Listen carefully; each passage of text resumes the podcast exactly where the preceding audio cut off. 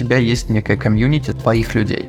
Для тех, кто ищет себе пару, прямо провели IT-спиддейтинг. Чтобы не потерять навык прохождения этапов отбора, Как в клубе, когда к тебе подкатывает какой-то парень, я всегда знаю, к кому обратиться. там был человек, который пытался набить себе ценность с помощью выступлений.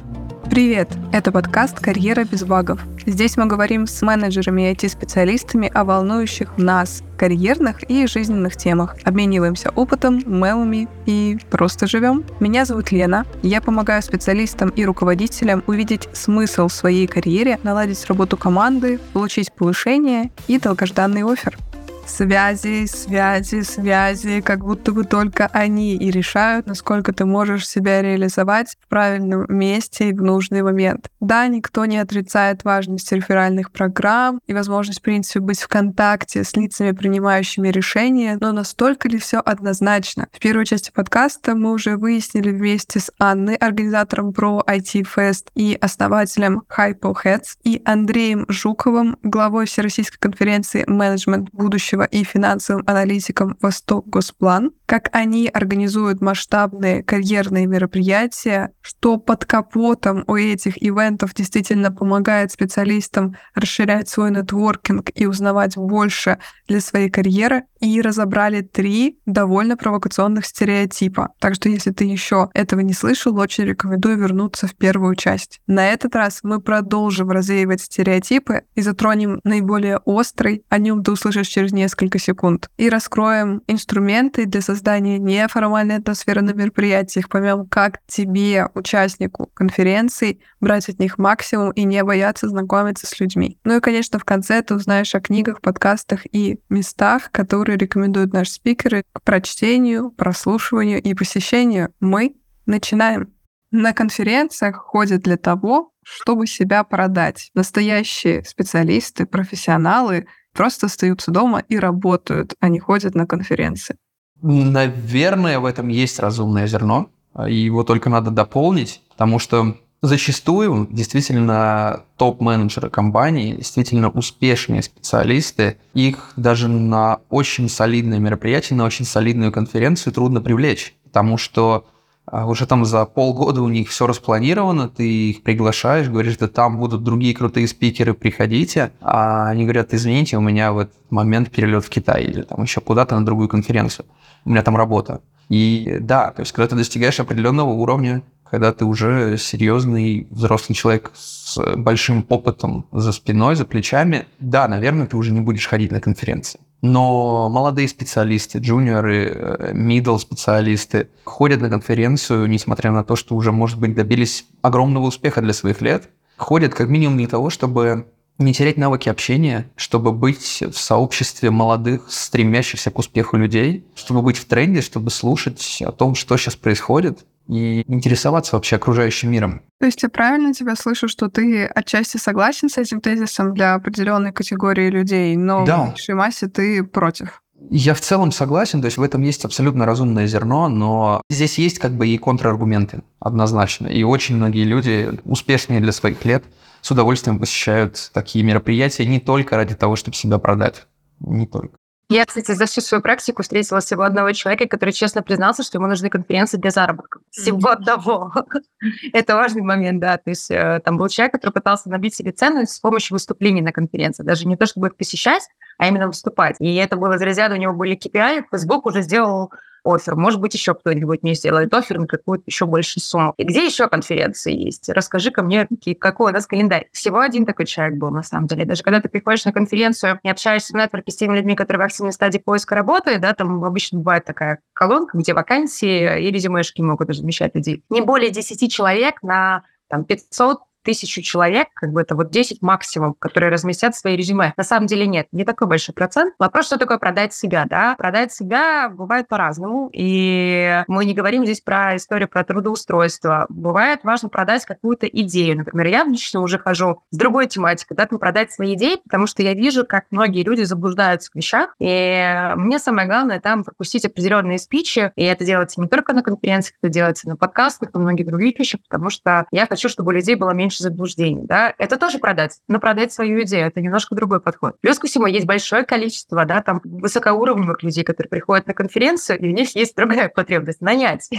Вот, я бы сказала, на конференции чаще ходят не для того, чтобы все продать, для того, чтобы себе кого-нибудь нанять. На самом деле, спрос там гораздо выше, и благодаря этому появляется такая тематика, как спонсоры конференции, которая раскручивает свой HR-бренд. А, поэтому, да, если вы захотите себя продать, там на вас точно будет спрос. А с другой стороны, да, там, а, если говорить про тех участников, которые реально приходят и которые действительно профессионалы, они приходят именно за тем, чтобы оставаться как раз-таки в тренде и понимать, что происходит вообще в других мирах. Потому что я знаю людей, особенно, которые засиделись на одном месте работы, да, там по 5-10 по лет работают в одной компании, и они из разряда в своем уюте, в своем домике, в зоне комфорта, а потом вот такие боятся даже выйти наружу, и конференция – это такой маленький шаг, вылезти наружу, понять, что происходит снаружи. Да, там такой очень важный, на самом деле, момент, и с точки зрения того, как ты дальше будешь развиваться, когда ты видишь примеры другие, да, там, а, когда ты с ними можешь лично пообщаться. Да и вообще, на самом деле, у айтишников конференция – это не только про знания, да, там, это про то, чтобы найти себе друзей, найти себе девушку,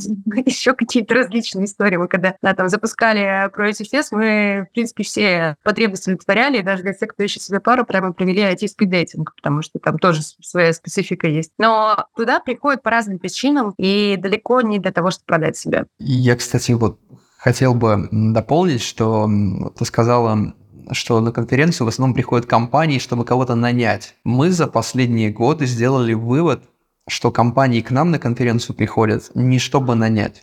Они приходят исключительно для повышения своего бренда, его узнаваемости, какой-то наслышанности. Да, в итоге нанять. Но вот прямо на конференции они не нанимают, как правило. То есть это да, больше, да. чтобы не теряли их из виду. Вот так. А интересный случай по поводу того, что люди ходят себя продать на конференции. У меня есть один знакомый, который ходит по различным компаниям, он, можно сказать, что из топ-менеджмента, и проходит резюме, проходит все этапы отбора, и в итоге в последний момент отказывается. Как он мне объясняет свою цель? Чтобы не потерять навык прохождения этапов отбора, если вдруг возникнет какая-то трудность. То есть он просто практикуется. этого человека. Он просто практикуется. Он приходит, проходит собеседование, ему говорят, вы прошли. Ну, все хорошо, в этом году я не потерял навык. У меня много таких было, которые приходили просто попрактиковаться, в итоге устроились. Там вот просто супер матч, знаешь, все равно шанс есть. Ты просто очень хорошенько проходишь мотивации, понимаешь, что там мотивация сходится или не сходится, и все. Я тут еще бы дополнила по поводу найма, потому что когда я занималась организацией форума труда молодежного, к нам приходило несколько компаний, которые пришли четко с целью. Мы хотим сейчас сделать one day offer. Мы делаем такое мероприятие, чтобы набрать себе кандидатов. Поэтому такое тоже случается. В процентном соотношении, конечно, это вот не так часто, но тем не менее, почему нет? И вообще сама тематика HR-бренда это тоже про найм. Просто, да, когда mm-hmm. ты блог делаешь, а, просто смотри, Либо открыто, срочно да. проходи. А, никто так не делает на конференциях, там хотя бы лотерею разыграли, какие-то вопросы, еще что-нибудь. Ну, все равно это развлекательная тематика, которая mm-hmm. возвращает этих ребят потом к тебе. Но почти каждая вторая компания, которая приходит ко мне, просит у меня базу кандидатов, в чем я всегда отказываю. Но в других конференциях это есть. Мы так мы просто не спрашивали бы эту опцию.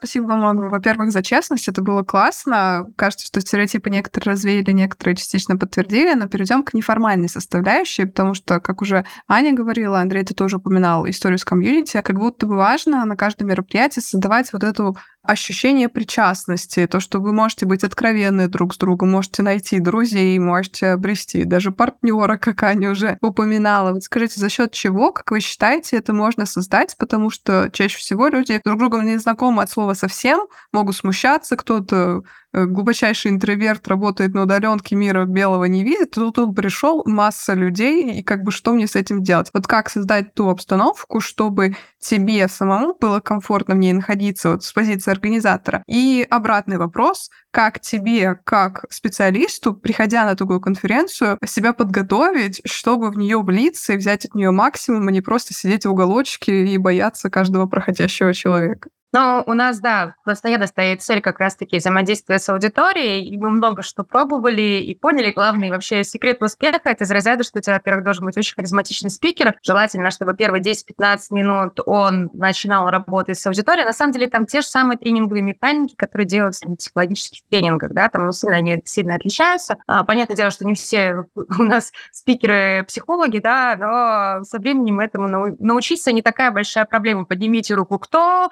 да, там, а давайте обсудим такой-то вопрос, сделать вброс, чтобы на него кто-то ответил, это не проблема. И самое главное, первые 10-15 минут, чтобы спикер начал работать с аудиторией, чтобы она начала тоже с ним взаимодействовать, чтобы не было вот этой вот истории, что я пришел сюда послушать. А когда первые участники только начинают высказываться, потом самое главное это все остановить, потому что иногда не хватает времени, потому что когда у тебя из аудитории 200 человек, 200 человек хотят высказаться, это уже становится проблемой. Поэтому там самое главное запустить эту машину и вовремя ее остановить, соблюдая тайминг, иначе вы никогда не закончите. Да, но по факту это разогрев аудитории, и это могут быть, у нас, помню, были ребята из плейбэк-театра, которые, да, там специально вытаскивали из людей какие-нибудь тематики, проигрывали их, они понимали, что им интересно что-то рассказать, чем-то поделиться, потому что потом это будет классно обыграно. Но есть куча методов, есть куча подходов, но все они близки к тренинговым группам.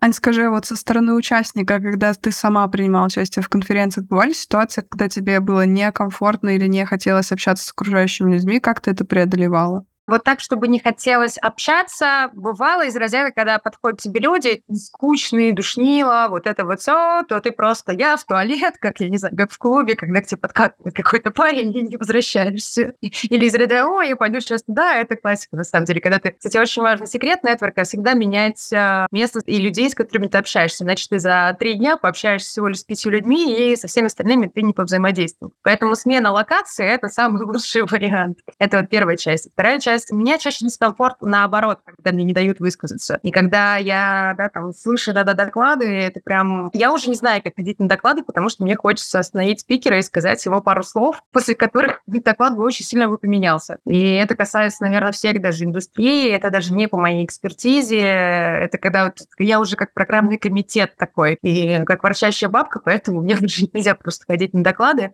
А в интерактивах все хорошо. Да, я, наверное, начну с позиции участника. Мне кажется, что чтобы участник чувствовал себя комфортно э, на конференции, ему нужно заранее как-то подготовиться. Если вот, как ты сказала, он э, тихоня, достаточно скромный, потому что человек, который очень открытый, я думаю, что он на любой конференции найдет для себя и контакты, и возможности. А вот скромному человеку ему нужно понимать, что там будет, что будет проходить, и обязательно посещать такие мероприятия, как там кофе-брейки, те же обеды, какие-нибудь э, ярмарки вакансий, где собирается большое количество людей, и ты хочешь, не хочешь, найдешь контакты. Хочешь, не хочешь, тебе придется общаться. Вот. И это тот процесс, где, мне кажется, вот говорят же, что обучение – это насилие над собой, да, но мы же учимся, мы заставляем себя что-то познавать. Вот здесь также, если тебе трудно общаться с людьми, но ты превзойдешь этот барьер, если ты будешь заставлять себя общаться.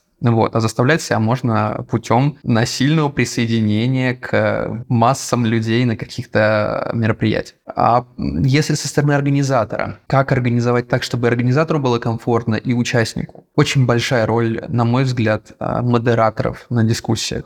По-моему, вот об этом Аня как раз вначале начала говорить. А, модераторы решают все, потому что они, во-первых, поддерживают дискуссию в интересном формате. Они не дают одному спикеру говорить только о своем. Они задают различные вопросы, задают плавность дискуссии и поднимают действительно актуальные темы. Плюс они оставляют время на вопросы и вовремя начинают, вовремя завершают, что позволяет везде успеть, нигде не опоздать и иметь время задать вопросы и не заснуть во время самой дискуссии, потому что она интересная. Вот модераторы большую роль играют. И я думаю, что сами организаторы на площадке, организаторы, волонтеры, их помощь крайне важна. Нужно помогать участникам, а, спикерам, модераторам. Всем нужна помощь подсказывать, что будет, э, что будет происходить дальше, куда стоит присоединиться, как пройти.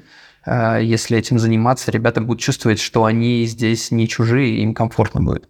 Сделаем такое краткое summary. По сути, вы говорите о том, что если человек э, даст позицию участника, то и он интроверт, то, например, для него будет решением подготовка с точки зрения ознакомления с информацией, выбор мероприятий, где по-любому придется с кем-то столкнуться и на них все-таки идти, даже через боль, даже если тебе супер страшно. А для организаторов классно работают различные техники и инструменты для привлечения внимания аудитории. Я полностью подтверждаю, согласно с Аней, сама активно использую это, правда, классно работает. А давайте завершающий вопрос и пойдем... У меня маленький еще комментарий Конечно. по поводу интровертов. Да, на самом деле для них сейчас запускается очень много на конференциях всяких активностей, которые не совсем про контент, а про игры. Когда mm-hmm. ты играешь на столке, когда ты решаешь логические задачки, ты вроде бы с собой, но у тебя появляется тема поговорить с соседом, который скажет, какой ты молодец. И такие механики именно для интровертов продуманы, которые не очень легко идут на диалог, но при этом они могут поиграться, и это будет, как, знаешь, как у детей. Посидели, поиграли вместе песочницу, о, друзьяшки.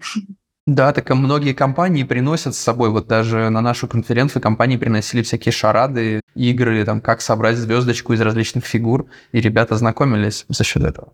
Это как раз про HR-бренд тоже, потому что ты, по сути, через такой инструмент можешь э, сассоциировать вот это ощущение общности и возможности с кем-то познакомиться, полезным, расширить свое окружение за счет того, что ты просто подошел к стенду. И у тебя это в любом случае в той или иной форме отложится, и потом будешь рассматривать компанию охотней. Ну, как я уже говорила, давайте подходить к финальному вопросу, и дальше у нас будет с вами блиц.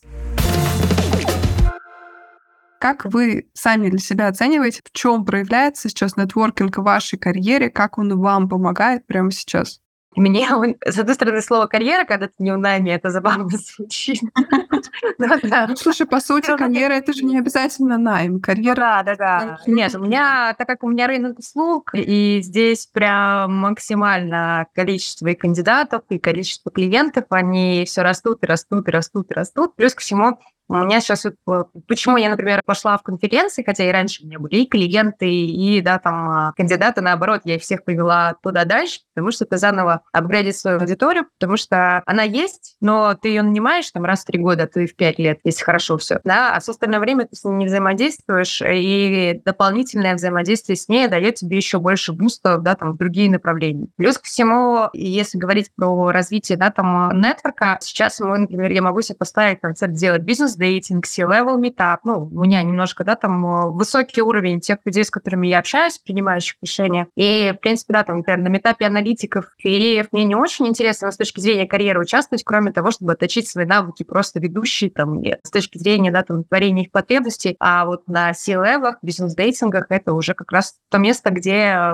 мне идет гораздо больше пользы. Спасибо большое, Андрей. По поводу нетворка, мне лично он очень помогает э, в организации своей жизни и мероприятий. Я всегда знаю, ну, почти всегда, наверное, кому обратиться, где действительно получится договориться, сделать лучше, где всегда будет приятно просто провести даже время вместе и решить какой-то деловой вопрос. А и не приходится каждый раз обращаться к новому человеку, искать кого-то. Нет, всегда есть среди своей базы контактов люди, которые рады прийти на помощь. И также очень важно, ты, конечно, тратишь время на людей, когда они к тебе обращаются. Но это приятно, потому что ты чувствуешь себя нужным. То есть ты как бы являешься чьим-то контактом, и к тебе приходят. Ты чувствуешь уже свою важность. И здесь мы приходим к пункту о том, что очень важно чувствовать свою нужность человеку в целом. И вот это нахождение в кругу людей, вот это формирование нетворкинга, оно помогает человеку и чувствовать себя нужным, и понимать, что тебе готовы помогать, с тобой готовы взаимодействовать, у тебя есть люди, которые пойдут тебе навстречу. И иметь, если глобально рассуждать о нетворкинге, для меня это вот наличие, так сказать, твердого дна, да, на который можно встать, опереться, и ты понимаешь, что ты не один. Конечно, не всегда все готовы помочь, не всегда у всех есть время, но ты однозначно не один, у тебя есть поддержка, и у тебя есть некое комьюнити, сообщество твоих людей. Да, кстати, очень важную мысль затронул по поводу того, чтобы чувствовать себя среди своих, себе подобных, потому что в компании ты можешь быть, например, реально единственный фаундер, у меня не может быть другого фаундера в компании, но когда я выхожу в комьюнити фаундера, я такая, ой, какие знакомые проблемы, я, я вижу себя со стороны. Это первая часть.